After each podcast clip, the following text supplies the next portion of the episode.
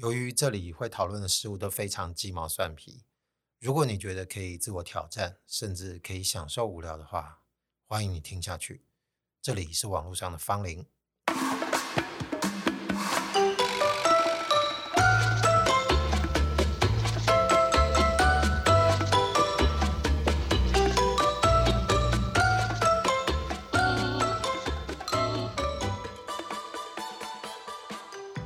上一集录的时候，不是心情没有很好吗？不是说很差，但就是没有很好。今天好像好一点，突然就有种感觉，好像可以再录一个心情好的事情，甚至可以聊聊那个心情好的音乐。但我想这个应该别急再说好了。今天有安排，那既然也不会有不想的兴致，还赶快把原来想要讲的事情讲一讲好了。但不意外，反正也就是跟其他的生活感想有关了。我们平常刷手机 APP 就看了一些社交软体，当然 YouTube 影片也是看很多。每个人应该都有一些偏好，我自己当然也有几种，但我发现我的这个偏好就是差异的太大，所以有时候他这个演算法推荐影片给我，就会整个就很乱。硬要梳理，当然还是有几个大众啊，有一些是游戏实况，我个人很爱看一些有的没的游戏实况，但当然不是所有的都看。以这个网方风啊，当然就是要看一些偏门的东西。偏门并不是指这个游戏本身偏门或冷门啊，而是我看有些玩家他会就亚给，有时候他还会找一些很旧的游戏来钻一些缝，或者是一些奇特的探索。这种我就特别爱看。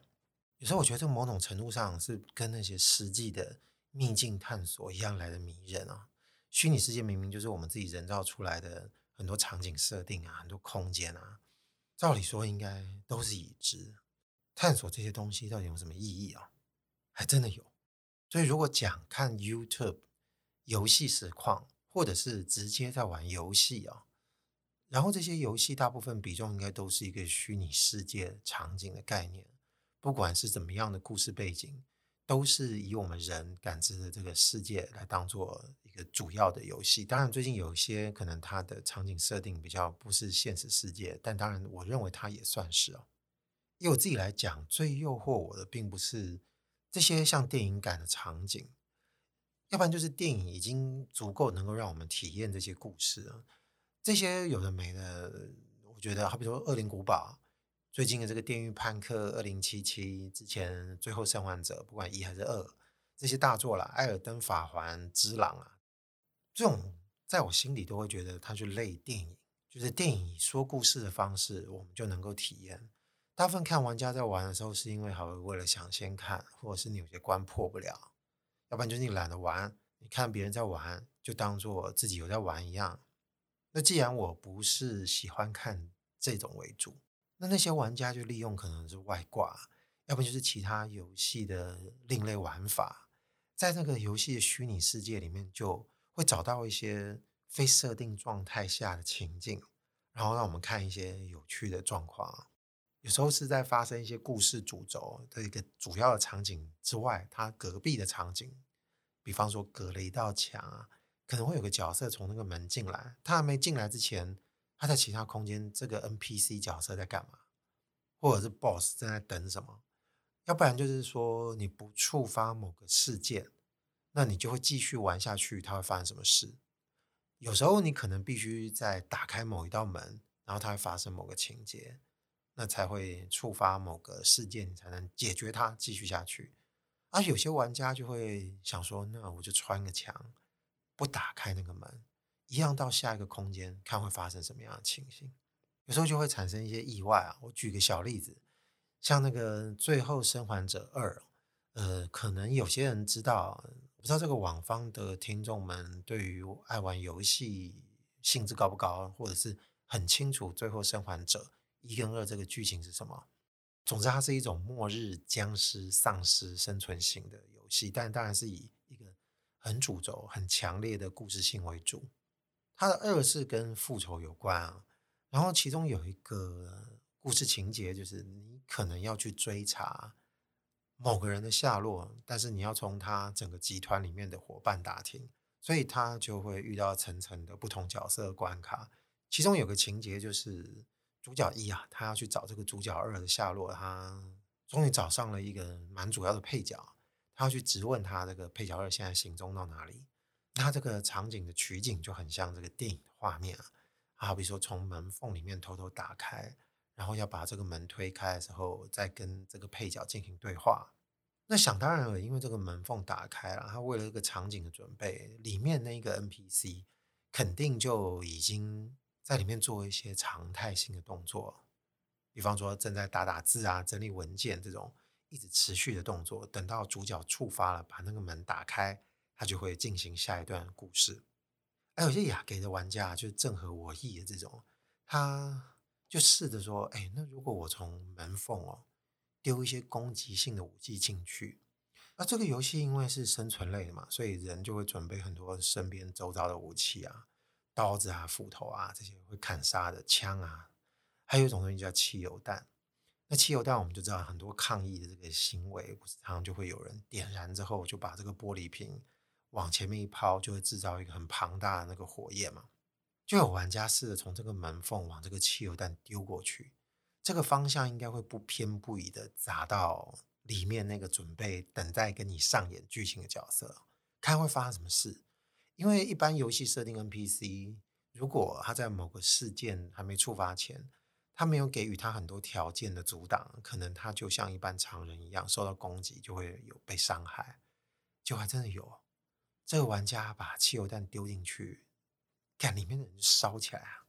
烧的时候干烧死啊！我说：“那这时候再把门推开会发生什么事啊？”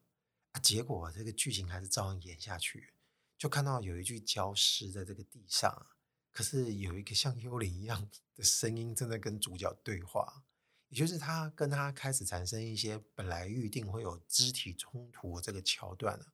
就像看到主角跟空气里面在上演一个有人勒住他脖子之类的这种动作画面，但是就是没有那个人存在，因为原来那个角色已经。变成一个焦尸躺在地上啊，很有趣的就变成这个设定好的剧情还是继续演下去，大家就等着看什么时候会再让这个尸体回来，因为后面还有很多剧情等着这个配角跟他做一些交互动作，这个配角还没有到该死的时候，后面才会死，那怎么死呢？已经先死了，那个就会引起我们很大的好奇。这个大概就是我具体举的例子，但。最后，《生还者二》游戏这个时间点并不是太远，那远一点的有吗？我很爱看那个《恶灵古堡四》，虽然这个《恶灵古堡四》的重制版好像快要上了，但是没玩游戏的应该也已经听过《恶灵古堡》听到烂了吧？知道它也是丧尸型的游戏，但当然每一代的主角故事线都不一样，不见得每一次都是一样的。第四代这个游戏呢，已经超过十年以前了吧？那个时候可能才刚开始有七二零 P 或一零八零 P 的画质，其实这些精细度啊，跟一些自然的感应该还没做特别好。但是在当时当然没得比较，会觉得做的已经非常优秀了。即便如此，这个游戏还是在我的日常回忆里面常常会惦记着它，因为当时觉得还蛮好玩的，所以我就会搜寻后期有哪些玩家会找这个旧游戏来玩，还真有，日本有几个玩家专门就会。他就会在这个《恶灵古堡四》哦，某些情节设定下，他故意给予一些不同的条件，看看会发生什么事。有时候就会看到一些你可能平常走不掉的场景，或者是某一个门，然后那个僵尸源源不绝的走出来，你就会想要看到那个源头它是怎么设定的，他就会看到他把镜头移到那个走道里面，然后就干，原来是一个很无趣的空间。但是他往那边移的时候，我还是忍不住一直期待的看会有什么奥秘。当然，通常会落空，因为我们一般都知道这不是一个全然自然生成的社会，有太多没有办法确定的事情会发生。游戏世界里面很多条件跟那个场景设定都很贫乏，所以如果你要探索某些边界，很快你就会撞壁了，或者你就会发现啊，没什么东西。只是在这些破碎啊，就是剩饭残羹里面，有时候会看到一些意外的发现。我记得最有意思是，好像某一个房子啊、他们穿透之后发现，游戏团队里面植入一个站立的人，然后这个站立的人你不知道他是谁，这种发现你就会觉得有点奥妙，但他还是不脱当初在建立这个环境的时候，是这个团队里面真的有人做了这个创作的行为。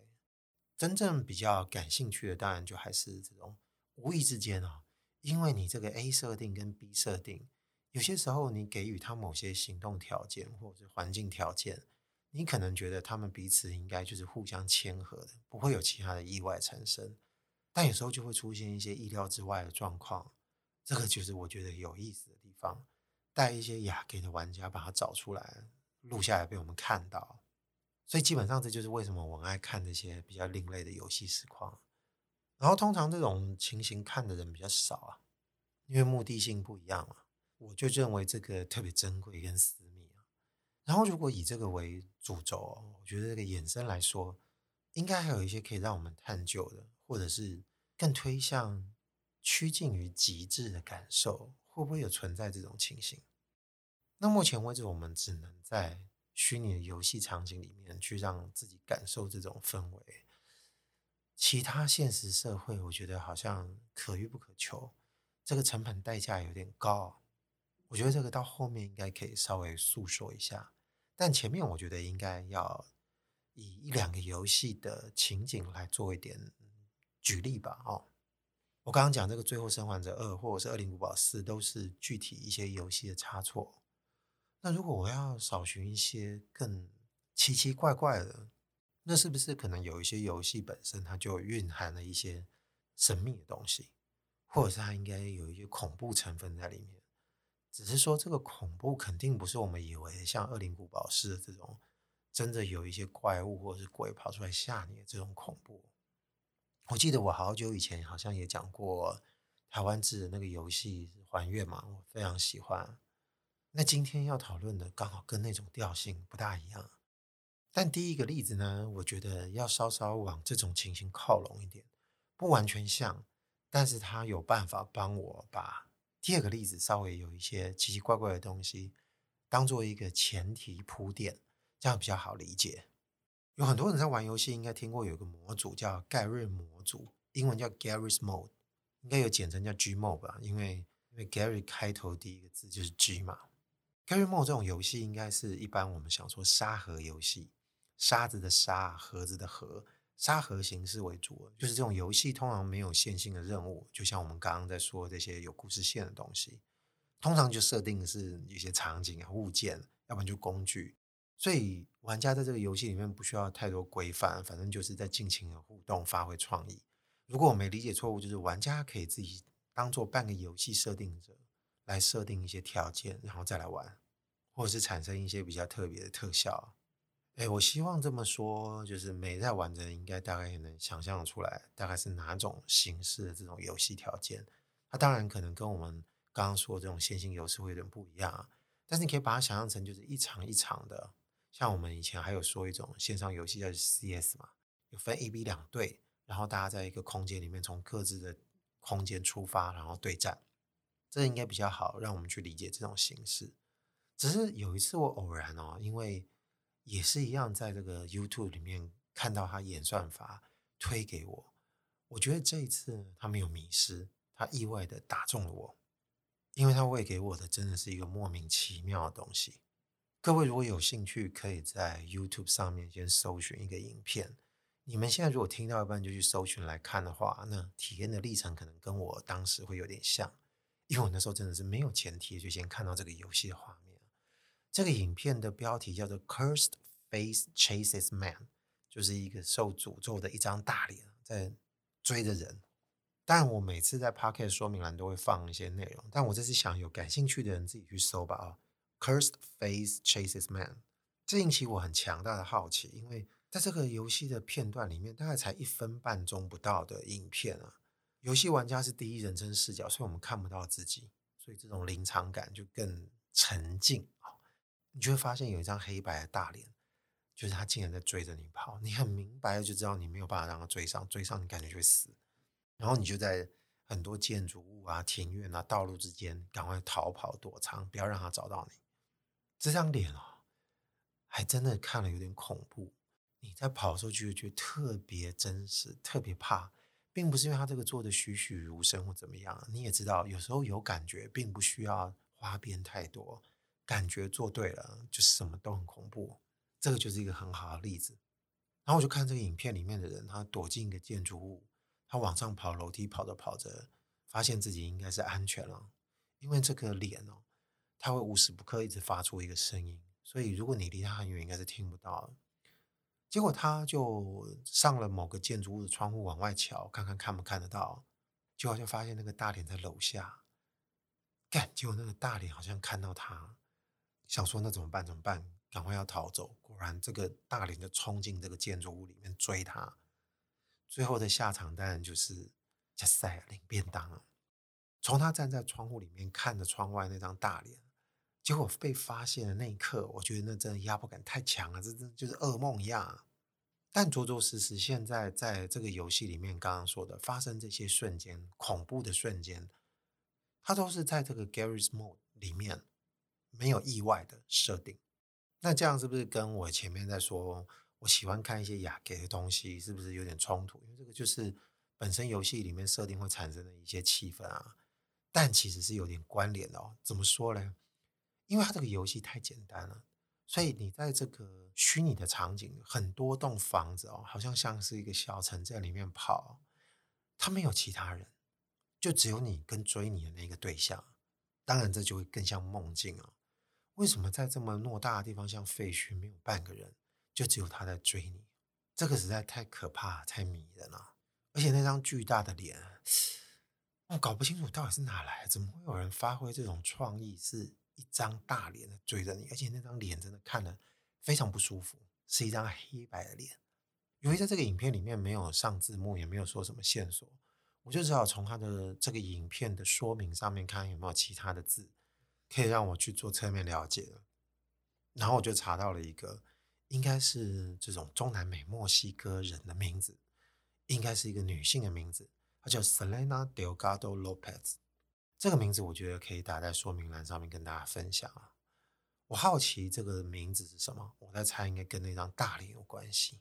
这个不查就算了，一查不得了。查到的内容，我觉得根本就可以让老高可以做一集啊，专门去讲解何谓 Selena Delgado Lopez，他是何方神圣。其实，在美国或者是在他们这个北美英语世界，这个名字应该大家多多少少都已经知道，他已经成为一个很诡异的迷因了。但当然要从源头说起，既然这是一个 Podcast 节目，我觉得花点时间介绍一下，我觉得不为过。可能会有点离题，但是我相信大家应该都会好奇，这个历史要往前推，大概将近超过三十年以前。她是一个墨西哥女性，且是失踪人口。我的理解是，当时墨西哥他们的电视台在节目跟节目之间，可能都会有一些像我们台湾早期会有一些自我的节目预告啊，或者是宣导短片，他们就是放一系列不同的人，也就是各种不同失踪人口，希望大家能够来协寻。放上照片跟名字，还有他当时失踪的年纪。但你想，三十几年前的时候，网络应该也没什么发达。那些电视上面的内容，其实除非是有心人士啊，把它录影下来，要不然怎么可能有些可以存留到现在我们这个数位时代啊，还能看到一些影片？那当然运气蛮好的，当时就有人录下这些节目里面就是协寻失踪人口的片段。做陈列的人里面就有一个，他好像是写十几岁吧，具体年纪我忘了。但就是其他的失踪人口的面相看起来脸都还好，但这个 Selena 呢，脸可能在这个照片低解析度的情况下就显得特别奇怪。也就是当初这个片段被放上网络的时候，曾经被删掉过吧，后来又再次出现，大家就特别注意到，因为觉得那张脸越看越毛。我好奇查这些背景，还有一些国外的 YouTuber 在介绍这件事情，就发现好像这个女的确实没找到，一直延伸到后来有脸书时代，好像真的有这个名字的账号，但是发现不是那个人，照片好像也不像，然后真的有找到这个名字，其实他也不知道为什么他的账号好像一直狂加很多人，而且删不掉。有人就说这可能是一个系统的 bug 或者什么的，但我对这个部分的兴趣并不高，因为。在脸书的时代，然后衍生出一些删不掉的人，这种传说其实它都已经跟当初电视上看到一张你觉得有点发毛的脸所产生的一些奇特的行为想象，我觉得都已经有点扯太远了。我觉得这个花边有点太花了，最原汁原味的应该还是在这个电视播他这个名字的时候，还有你听不大懂的这个应该是西语系的旁白内容。我在想，应该是那个时候的新闻主播或者是类似的角色，有一个男性的声音一直在广播，可能他重复讲述他的名字跟他的背景。那因为那个时候的影音品质一定没有很好啊，所以录下来之后存下来的，不管是影像还是声音，就突然有很多斑驳的概念在里面，不是很清晰，就不像你现在听我 podcast 哦，在录音室录的哦，还算清楚吧。但这个 Selena 的失踪人口声音就突然变得更加的诡异迷话，总之，他蒙上层层面纱之后，你就会觉得他越来越有什么。我看那个游戏的实况，接近那张大脸的时候会发出的声音，原来啊，就是当时那个电视节目在协寻失踪人口。我刚刚说像新闻主播旁白在播报的讯息一样，我完全不知道前提的情况下，我一直以为是一个机器广播。但这个广播跟那张脸配起来，就觉得他好像是一个无情的杀人机器，怎么可以跟这个形象如此的契合？再加上那张脸一定是从电视上面的截图下来，再重置进去这个 Garry's Mall 里面，他就经过几度的失真，就自己成为一个新的面孔的感觉。如果你没有办法层层的去拨开这些神秘的面纱，其实他很成功的在这个世界里面，已经长成一只完美的鬼了。仿佛像是没有来由的贞子，没有那出电影，你不知道他以前遭受到什么遭遇，你就纯粹的只能跟他的恐怖对决。但当然，在这个 Gary's Mod 沙盒游戏里面，你也没办法因为知道背景而解救任何事情，因为在他的这个条件设定就是一个追着你跑的大张脸。而在这个游戏里面，我们在看享受到的这刺激感，其实它可能有不同的层次跟类别。比方他追在你身后，这种急迫感就特别强啊！如果有些时候是你躲起来，你不知道他在哪，也怕听到的声音被他照到面，那这种未知的感觉，压迫感也是特别重。我刚刚举的这第二种压迫感，就有点符合我接下来讲的另外一个游戏，因为这个场景就是你仿佛知道有个人在周遭，但是你好像看不到他，你确信有个东西会追向你。如果我看到这个游戏实况是没有看到那张大脸的，在这个一分三十秒不到的影片，如果我看到的是没有出现那张大脸的片段，只看到第一人称的视角在房间里面各处游荡，然后你感觉出来他那个运镜的急迫性，好像他有点慌，结果你慢慢的听到一点点像广播的声音在远处慢慢浮现，那你是不会觉得有什么东西要出现了？这个如果是一个完整的切片来看，其实它可以独立的被我们探讨到另外一个氛围来讨论。我认为这个应该更趋近于今天会碰触到的精华。所以在讲这个第二个游戏之前，我觉得应该要提一个假设情境啊，大家来陪我想象一下，你就跟我一样当做第一个主人翁，我们想象在一个空荡没有人的室内，听到了一点声响，啊，因为紧张，我们就会画线工。谁？啊，结果真的有鬼跑出来说：“啊，我啦！你可以不要回我吗？”就生气了，就鬼说：“哎，你你自己问的。哦，那你用点脑好不好？这很明显就是一个让你故意不回答问题呀、而且鬼听到有气在里等死啊！啊，这么短，就这么结束吗？哎，对，就这么结束。但这个举例我觉得是有帮助的、啊。”就是如果我刚刚说这个主人翁哦，我们自己，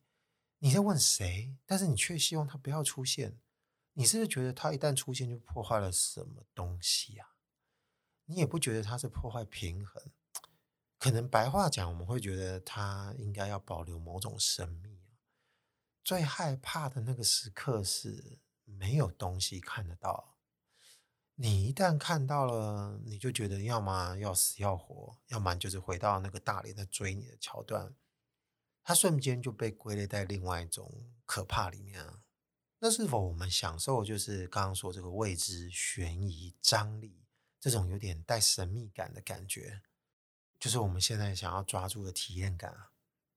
我现在还能用言语描述的这些白话，我觉得应该是。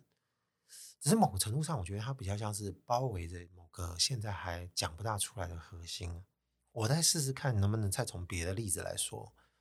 其实还有一个东西，我记得老高有说过，其实老高是应该是今年才提到的，其实他说的这个内容，在国外早就已经很多人都已经说过了，有点像都市传说的感觉。他这个词叫做 back room，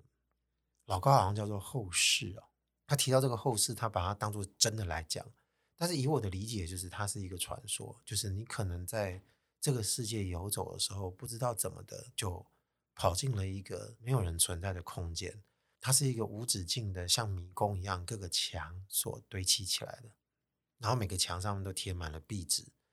上面的天花板就像一般办公室一样平淡无奇，地上就是铺满了地毯，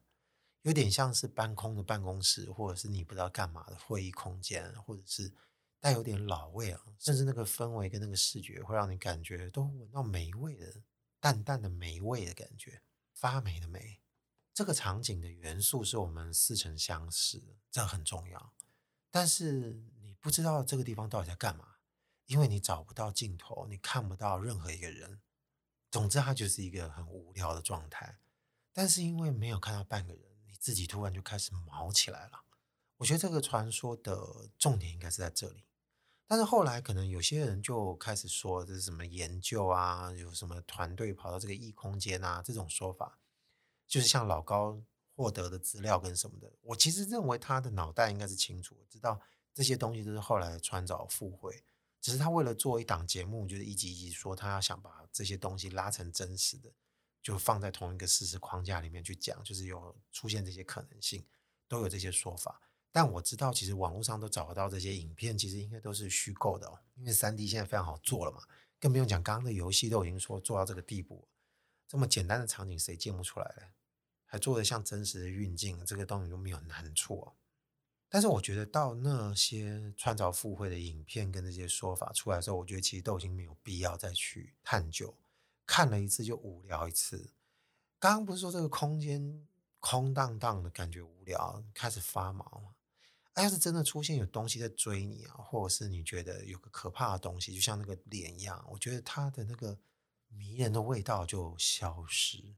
所以它这个相关衍生的影片真的没有办法特别吸引我。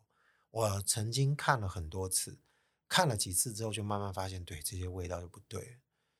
你有时候有点像喂毒品一样，这不是像我们在看抖音影片这种，这个毒是自己带来给自己的。也就是你想要再从里面挖出一点真正空荡荡的宝藏，但是在那个情况下，你没有办法看到，因为大部分会做这个影片的人，他就是要给你看一点什么。那这样还不如去体验另外一个东西。这个东西就是我刚刚说第二个游戏。这个第二个游戏的名字好像不是很好念，它也是国外的一个游戏，但我是试着发一下，反正名字我也会写在说明栏。Anemoiopolis 这个字还不是这个游戏的全名，这个游戏的全名是 Anemoiopolis Chapter One。我在猜它应该还没完全做完，或者是说它这个游戏的故事线，如果真的有所谓的故事线的话，它还没完结。我是看了完整的游戏实况啊，这个游戏说长不长，说短不短，当然不像那些三 A 大作一样，就是一玩就好久好久。这个游戏还好，如果你要探索，应该是一天就可以玩玩完了。如果你在 YouTube 上搜寻，应该会看得到，已经有中文玩家在做这个实况了。他前面先设定了一个场景，然后呢，你没玩多久，你马上就被抛入一个空荡无人的地下社会里面。它这个概念就跟我们刚刚说无止境的 backroom 有点像，但是它有点不一样，就是它借用了很多已知的这种以前体验过的场景，但是这个场景可能会跟广大的空间，或者是或者是乍看之下无害的这种空间性质做上连接。于是它这个地下空间有各种无止境的泳池，这感觉像水上乐园的泳池，但是没有半个人，你就在里面一直摸索摸索，到处看。各种水池、瓷砖的空间没有半个人，有些地方可能还微微的传来一些衬底的配乐。大部分的时间你在体验都是觉得哇，看这个太空了，这个完美，这就是我想要感觉的奇怪的东西。我觉得还蛮有意思的，就是其实大部分的人哦，或者是有一定比例的人，他不会觉得这个无聊，或者是他真正觉得这个无聊就是他想要的。但当然他。游戏到某些层级，会突然跑出一些人影或鬼影，让你感觉到害怕，也会有点像追着你的感觉。但好险他没有做的特别暴力啊，也就是虽然它出现了，但是它有点节制，所以不会让你感觉到就是所有的神秘感都消失了。只是回想起来，我们在看这所有的游戏过程中，最迷人的地方其实也还不是在于那个东西出现，而是在于没有什么东西出现。但是它真的会诱发我们内心就是比较深层的恐惧，就跟某些梦境有点像。如果今天的节目一开始就在讲我们一步一步想要去抽取出比较极致的感觉的话，它真的是趋近的最好的。当然，一定还有其他的游戏也有，只是这一款在我今天的讨论里面，我随手就讲出来，比较具代表性。有兴趣的人，我觉得应该可以去找找这个游戏的实况，或者是真的去 Steam 上面下载来玩。总之，它就是那种明明没有恐怖元素，但是可以把人家吓死的恐怖游戏。但我总觉得这个虚无代表了某种意义，这个意义应该是我们活着的人都感应得到。这个感应有时候让我们发毛，但是你不知道为什么你会发现这件事。它并不是来自于说你一定要看电影，或者是我们刚刚说玩游戏才会发现的。我们人的生活的细节上有没有可能突然会得到这种感觉？我觉得肯定有。像我刚刚说，最后这一款就是 Animal Plus 的游戏，它就试着要把我们曾经有体验过的一些生活细节放大、停格、凝固在那边，让我们能够再充分的感受一次。那我们在什么时候有些瞬间能够看得到？这个时候，我想要再提一个跟游戏无关的例子，然后它像是离题，也不像离题。等到我把这个例子讲完，应该大家就会有同感了。这是一部电影。拉斯冯提尔拍的就是杰克盖的房子，我必须爆雷，所以如果还没看过的人，你就暂时先不要听我这一集，先按暂停，你先去看吧。但是如果你会觉得很暴力，或者是特别惊世骇俗，有点难以承受，那你可能就只能听我用描述的，那你就别看吧。但是有看拉斯冯提尔电影的人应该知道，他有很多内容或者是主题，其实有都是让人家不忍直视啊。有时候是因为暴力，要不然就是有时候这个。画面故事背后承载的意义太过残酷，所以你就会想要把头给别过去。但他就爱考这一套啊！其实我也不确定以前有没有说过这部电影，我只能确定就是现在要讲的这个部分应该不是我以前想要探讨的重点。杰克这个名字就是这个戏的男主角主人翁，他反正在某个意外的情况下就杀了人，就变成一个连环杀手。他毁尸灭迹的动作跟一般人比较不一样，就是他没有要让他被人家发现，所以他刚好租了还是继承了一个很大的冰柜，然后他放着也不知道干嘛，所以他就把他杀过的人全部都丢到那里面去，所以这些人就变被冰冻而防腐啊，也不会腐烂，但就变成一具一具尸体在那个冰柜里面。但是在情节发展的过程中，我们也知道，其实他一直想要盖一个房子。然后他自己本身有画了很多次的规划，但建这个房子都不满意啊。剧情一演到高潮的后段啊，当然房子也没盖起来，但是人越杀越多。然后他一直想要尝试各种杀人的方法，就越来越炫哦，也不能说炫，就是越来越鸡巴。但终于有一天就被扛了，就被警察追查到这个冰柜，就发现他人在这个冰柜里面，然后他就躲在里面不想出来嘛。然后这时候不知道从哪冒出来啊，在一在冰柜里面突然冒出一个人，肯定是阴间使者吧，好像叫 Verge 还是什么的名字，总之是一个老人，他就开始跟他对话，似乎就是 Jack 这个人心底有很多意念，最后就不由得把这个阴间使者给召唤出来了。但这阴间使者也不是说像黑白无常要取他性命，他感觉好像是要来陪他度过一些聊天的旅程。帮他点开一些他可能一直也没有办法了解的一些事情，但是同时这个外部我就有点紧张啊，那警察就要攻坚了，这个门暂时打不开啊，他们想办法用别的方式，好比说电焊枪挖出一个洞，但过程有点慢。我们一般本来也会以为说他应该就没办法，一定束手就擒，但是没想到这个阴间使者跑出来，就开始跟他聊聊天。跟他说：“你不是一直想盖房子吗？你为什么不盖呢？就现在盖啊！你不看你的身边不都是可用的材料吗？”这个戏演到这边，大家就开始有点毛骨悚然了。就是干，你想干嘛？接下来这个害人的画面就产生了。他的材料就是他当初一具一具搬到这边来存放的尸体。僵硬的尸体，你其实可以去折弯它的四肢，就当做你想要弄成的形状。所以最后，他就在这个冰库里面建造了一个小房子。这个房子建材就是这所有的尸体给搭建起来的。我看着看着就很想把头别过去，但是我又一直注视这个画面。这些都是曾经活着的肉体啊！看现在竟然纯粹就只是建材了。我觉得这个强烈展示某种虚无，但我也不确定这个虚无是不是说到比较里面去了。但是至少目前为止，在这个录音的状态下，我认为它是稍微，这是我们现在尽力能够描述的一个词吧。啊，这个房子就像是一个绝对的虚无。然后这个房子一建造完了，这个阴间使者就跟他说：“我们走吧。”突然，在这个地面就开了一个洞，就像是一个地道一样。他就从这个地方逃走了。他要带他去哪？他说这是地狱。那应该就是说，他从这个地道慢慢经过很多其他的物理环境啊，有水啊，有很脏的这个地下水啊，什么潭啊什么的，反正就是进入各种空间，慢慢就带他到地狱的世界里面去了。所以他就逃到那里去了。所以为什么我说那个尸体造出来这个屋子就？像是一个虚无之屋一样，这个屋子本身就变成一道门啊，要不然就像是一个界面。为什么会这样讲？我觉得这是可以对比出来的。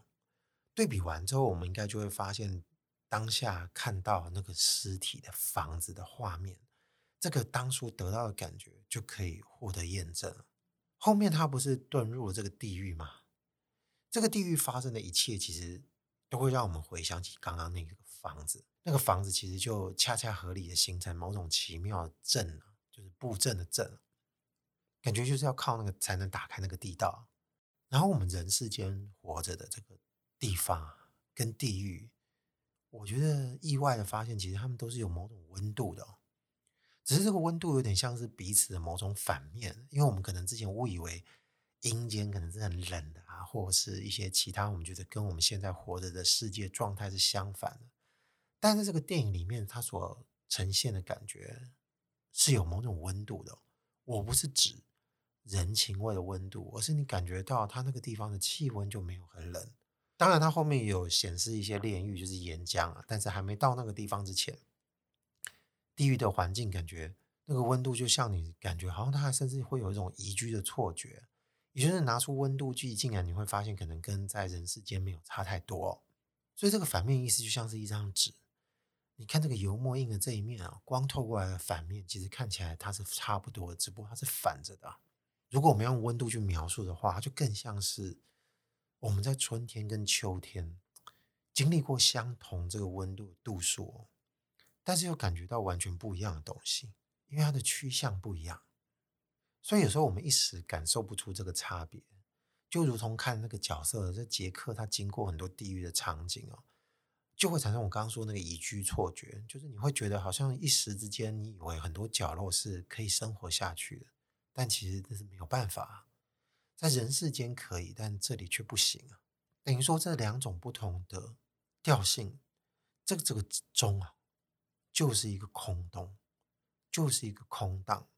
我们很难得可以知道那个什么是什么的东西。如果要描述这个空间性质。那这个名词可能给它一个意义的话，顶多就赋予一个通道，要不然就是界面这类的词语。在这个电影里面，就是在冰库里面那个小屋啊，就是这个人体的小屋。电影里面，在这个小屋完成之后，因为剧情在跟着往下走，所以这个镜头停留在这个小屋上面，数量有限，就没办法看特别多次。我一边大惊啊，但一边又同时被它强烈吸引。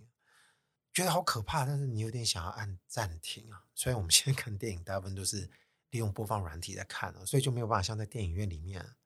但是我没按啊，只是觉得按了，你又觉得，干你也不忍直视这些尸体。虽然这些都是道具，但是他做的太真了。总之，这种矛盾的心情啊，因为可怕而让你不敢看，但因为可怕又让你无法不多看几眼。你想看又不想看，这个欲望就像是一种很难克制的流连。流连忘返的流连啊，不是假爱追购的流连哦，也就是在你人世跟地狱之间，你就在这个地方啊，想要多徘徊一点。虽然在电影里面也没停留，但不由得自己就会有这种感觉。然后这个电影的部分应该讲的差不多了，该交代应该都交代完了，不算离题的部分呢，这个电影说完，我们就可以借重这个虚无的事情，来把我们真正生活之中曾经不小心错过的场景，把它抓出来。就是很多可能会被我们曾经略过的现象，不以为意，但是你曾经感受过它。就像很容易发生在一些我们在逛巨大的美术馆，要不然就是其他很巨大的建筑物，在这个机构中游荡。要不然就是你曾经到一个尺度还可以的会议室也行，我们就突然踩入了暂时没有人在的场所，然后心中就莫名油然而生一种冲动，就是想要在这个地方待一会儿。你不是等着什么事情发生，你就是想要在那个地方待一会儿。虽然我们人现在是活着的，所以就在人世间，所以待了一下就会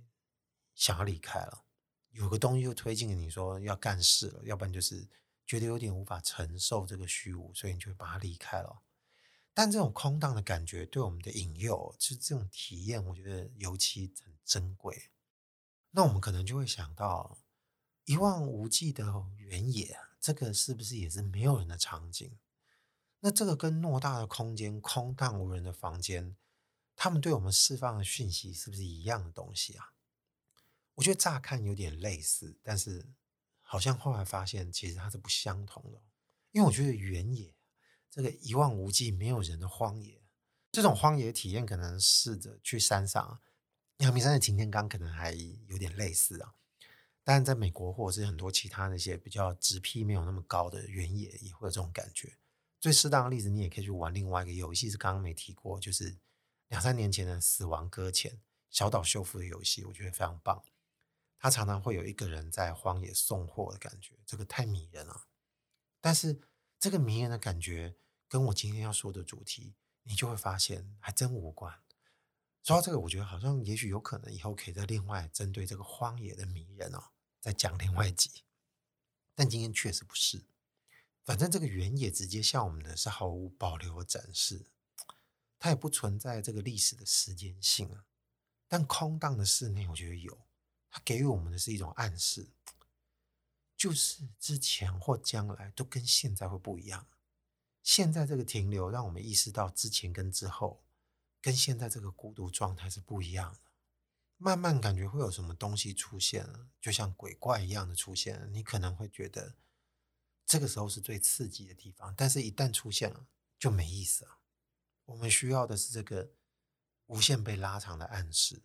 跟这个暗示共存在这个世界里面，能够多久就待多久，一直到我们肉身没办法承受为止。那我们再回到人世间继续呼吸。其实我觉得，做这个 podcast 内容跟说刚刚讲的这些东西，有时候在在都会给我们生活一些灵感。至少对我自己而言是这样的。我虽然是在做空间，但我也没有去掩盖说，其实对于影像的兴趣。我很希望能够针对今天的主题，再更深度的借由那个东西来阐释。这个可能是没有办法在经由长篇大论的说话能够呈现的。氛围还是在氛围里面流转，它才会有它该有的效果。而且偏偏杰克盖的房子，或者是其他我看过一致的很厉害的影像作品，还没有那件事，所以我会觉得很希望可以做出来。万一如果平行世界，或者是哪一天这个东西竟然干真的来到了，早期的听众，我你们说不定可以跟我祝福一下，我就把到时候这个干竟然真的会出现的首映的票，就留给当初跟我祝福的各位。那我们就期待，也许有十年后了啊，十年之后会不会有一个关于虚无，但又不是讨论虚无的电影？哎，不要电影嘛，要不然就是其他的这个有可能的内容形式产生。如果它是需要票的，好，没有需要票就大家开心看，讲的还跟真的一样，好吧，差不多了。这个牛皮愿景吹到这边就可以了。网络上的房龄，我是阿贵，今天就先讲到这边啊，拜拜。